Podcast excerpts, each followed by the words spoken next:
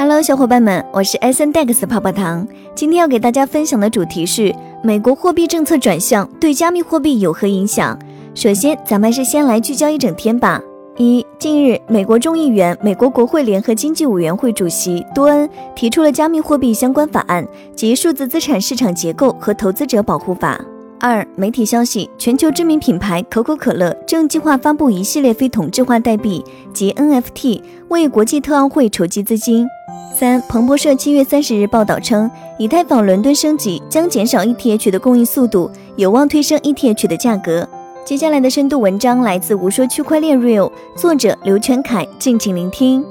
决定市场的核心因素是资金。牛市源于增量资金的不断流入，存量资金的不断壮大；熊市则是增量资金的萎靡，存量资金的不断出逃。简单而言，宽松的货币政策一方面是整个社会资金量的不断增大，另一方面带来了法币的贬值，投资者手中的资金变多，以及出于保护手中资产的目的，纷纷寻求超越通货膨胀率的保值或增值手段，将手头上的资金不断撒向各大金融市场。而比特币，不论是作为造富神话，还是作为对抗硬通胀的有力手段，吸引了广大散户和机构参与其中，让这个稚嫩的市场在增量资金的不断涌入、存量资金不断饱满的情况下，迈向新的高潮。然而，狂欢散去，二八定律依然生效，比特币价格至高点一泻千里，大部分投资者在牛市赚来的钱，最终又还了回去，甚至还折损了本金。机构入场神话同样破灭，更有上市公司在高点买入，被笑称为大韭菜。市场交易量持续萎靡，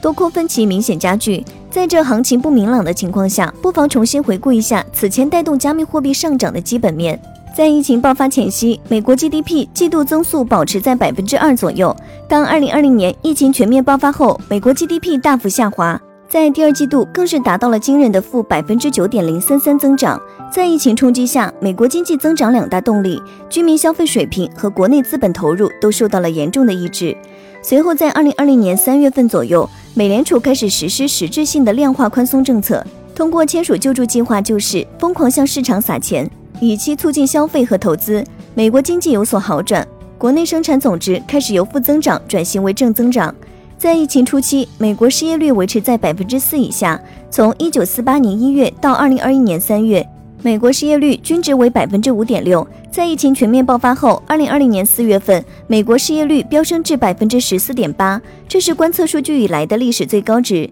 随后各月逐渐回落，但截至二零二一年三月，失业率仍高于历史均值。失业率居高不下，让本次疫情危机对美国国内经济的冲击大于以往。由于美国政府没能够有效控制疫情，美国经济和金融市场受疫情拖累，陷入衰退。二零二零年三月，美国将联邦基金利率范围一直拉至下限为零，并长期将联邦基金利率维持在零到百分之零点二五的低范围区间水平。传统的以利率为中介目标工具的货币政策，可调控的有效空间基本已经丧失。综上，美国实施量化宽松的货币政策背景可归纳为：疫情迟迟无法得到控制，国内消费和投资低迷，美国经济倒退，失业率飙升，公众恐慌，预期受损，传统温和的货币政策已经失效。基于这样的情况，为了逆转颓势，美国实施开放式的量化宽松货币政策，通过不设额度的回购国债等中长期债券，以维系市场平稳运行和保障货币政策的有效传导。也可以简单的理解为间接增印钞票，向市场大量注入流动性资金，因此被投资者笑称为无限 QE。以比特币为首的加密货币市场，正是在这样的宏观背景下更加繁荣，一步一步迈向新的顶峰。同时，美国宽松货币政策对加密货币的传导机制产生了影响，其具体表现为：一、美国实施量化宽松的货币政策，美元基础货币增加，美元货币供给增加，居民账面财富增加；二、美元流动性增加，美元汇率波动呈贬值趋势；三、热钱流入，投资回报率高，以比特币为首的加密货币市场；四、增量资金涌入，存量资金壮大，比特币价格上涨，对美元汇率呈上升趋势。为应对疫情对国内经济带来的冲击，美国、日本及西欧等发达国家纷纷采用量化宽松政策，向全球经济注入了大量的流动性，形成了大量的短期性的国际流动资本。这些短期的国际流动资本追求具有高额回报的金融产品，获取丰厚的投资收益，具有明显的投机和套利特点。比特币经历了十多年的发展，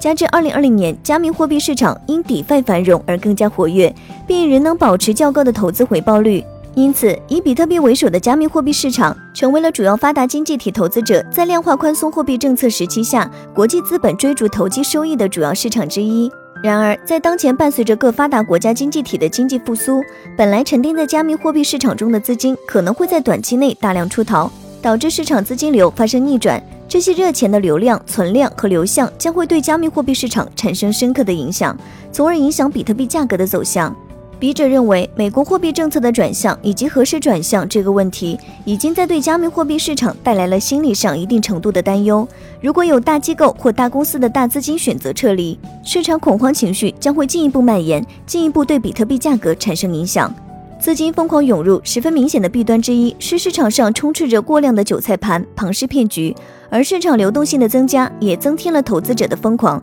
让项目方找到了更多割韭菜的办法。有宏观经济学家认为，美国可能在未来十年实现货币紧缩。如果货币政策转向长期通缩，以此来逆转高通胀，那么流入市场的资金将减少，还要面临着存量资金出走和割据的情况。基于这样的条件之下，有可能将会促使加密货币市场中的项目代币更加注重产品和用户的价值，加密货币市场的发展可能会更加健康。同时，在健康发展的情况下，吸引场外资金入场布局。